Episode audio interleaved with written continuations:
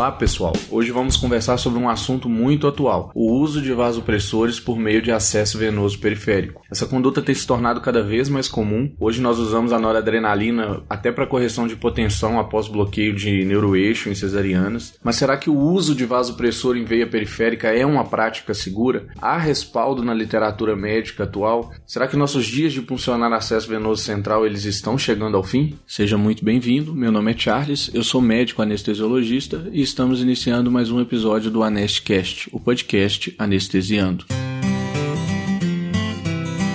Está começando Anestcast, porque a nossa anestesia não termina no bloco cirúrgico.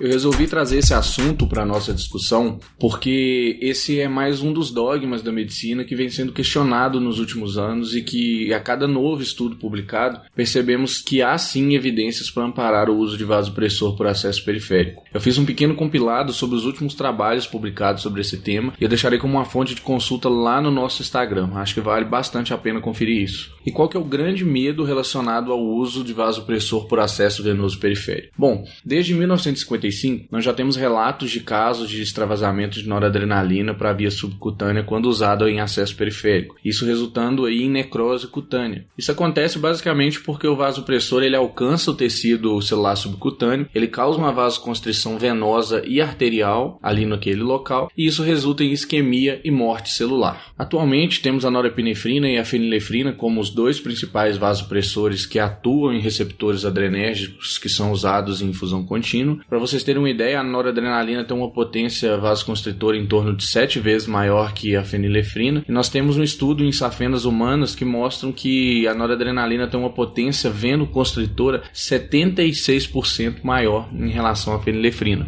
Em agosto de 2019 foi publicado no Anesthesia e Analgesia um estudo observacional retrospectivo com o objetivo de estimar o risco de complicações graves após a infusão perioperatória de noradrenalina por acesso periférico. E eu vou utilizar esse estudo para nortear a nossa discussão. Esse trabalho utilizou o banco de dados de dois hospitais universitários da Holanda. São hospitais com um alto volume de cirurgia, para vocês terem ideia, juntos eles contabilizam em torno de 45 mil cirurgias por ano. E nesses dois centros já é rotina e protocolado o uso de noradrenalina por via periférica pela equipe de anestesiologia. Os autores desse trabalho avaliaram então retrospectivamente o número de ocorrências de extravasamento de noradrenalina por via periférica e quando esse evento aconteceu, eles avaliaram se foi necessária ou não intervenção médica cirúrgica. Pessoal, no período de 2012 a 2016 foram quase 180 mil anestesias gerais realizadas nesses dois hospitais, sendo que 14.385 demandaram administração de noradrenalina por uma via periférica. Agora preste atenção nesses números. Dos mais de 14 mil pacientes analisados, apenas 5 casos de extravasamento foram reportados, dando um risco de 1 a 8 extravasamento extravasamentos para cada 10 mil pacientes. vamos concordar que isso é muito pouco, não é mesmo? Além disso, nenhum desses cinco extravasamentos demandou intervenção médica cirúrgica. Um desses extravasamentos aconteceu na mão, três na fossa anticubital e um nos membros inferiores. Nesse hospital, acho que é importante a gente salientar, o extravasamento é um evento adverso prontamente notificado e quando ele ocorre, os pacientes são adequadamente seguidos. Uma outra coisa que é importante a gente salientar é a concentração de noradrenalina usada nos protocolos protocolos desse hospital. Lá eles utilizam uma concentração de nora de 20 microgramas por ml. Se compararmos essa concentração com as que são usadas por meio de um acesso venoso central aqui no Brasil, vamos encontrar números de 5 e até 10 vezes maiores do que esse. Agora reflitam comigo. Pensem nas principais complicações associadas à passagem de um catéter venoso central: pneumotórax, infecção, lesão arterial, hematoma no sítio de punção. Essas complicações elas acontecem com certa frequência e algumas são ameaçadoras à vida mas geralmente não consideramos isso como falha grave de conduta do profissional que executou a técnica. São complicações descritas e elas de fato acontecem na vida real. Agora, quando falamos sobre extravasamento de vasopressor por meio de um acesso venoso periférico, tenho certeza que isso ainda soa para muitos como um sinal de falha grave ou até mesmo preguiça ou falta de técnica para passar um catéter venoso central. Hoje, nós sabemos que o extravasamento proximal de vasopressores dificilmente causará sérias consequências e a via periférica pode sim ser usada para pacientes pacientes selecionados tomando os devidos cuidados. Aqui eu me permito destacar mais um estudo, publicado em 2015, que descreve a implementação de um protocolo para o uso de vasopressor por meio de acesso venoso periférico. Esse trabalho sugere que a administração segura ela deve ser realizada em acessos funcionados por ultrassom, e ele coloca alguns outros critérios, como veias maiores do que 4 milímetros de diâmetro, o acesso ele tem que ser checado a cada duas horas, o tempo máximo de administração é de 72 horas. Ele descreve também um protocolo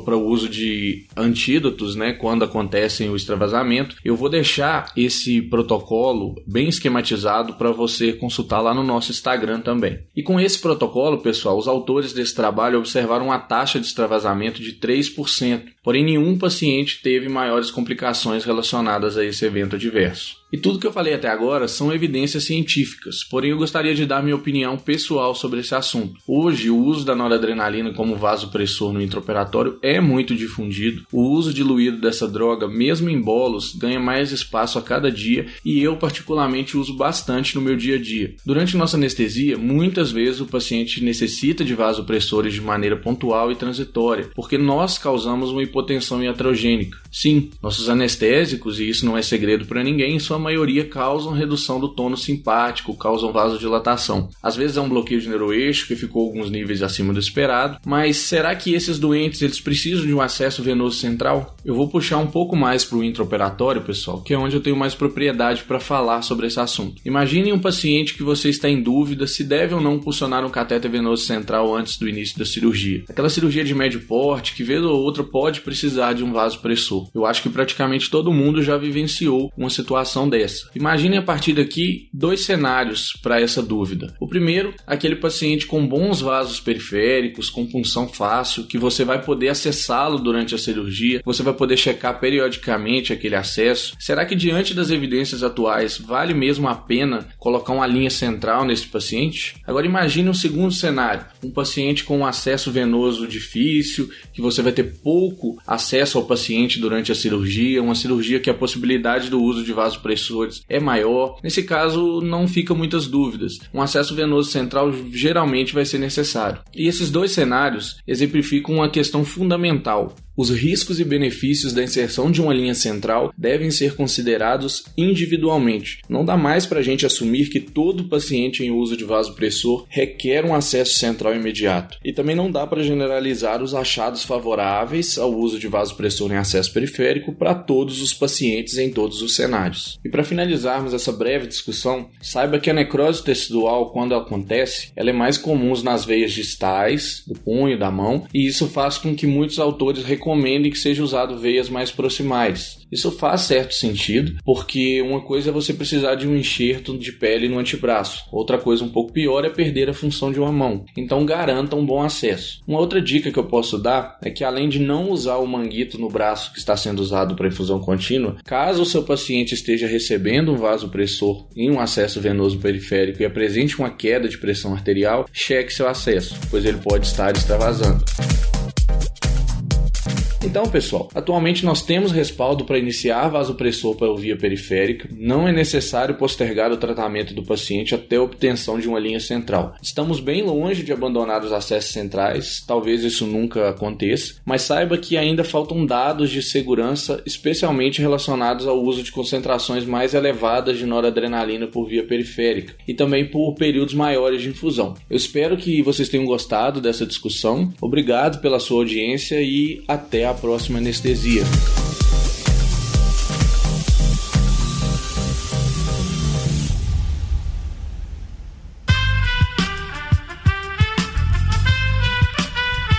Este podcast foi editado por Aerolitos Edição Inteligente.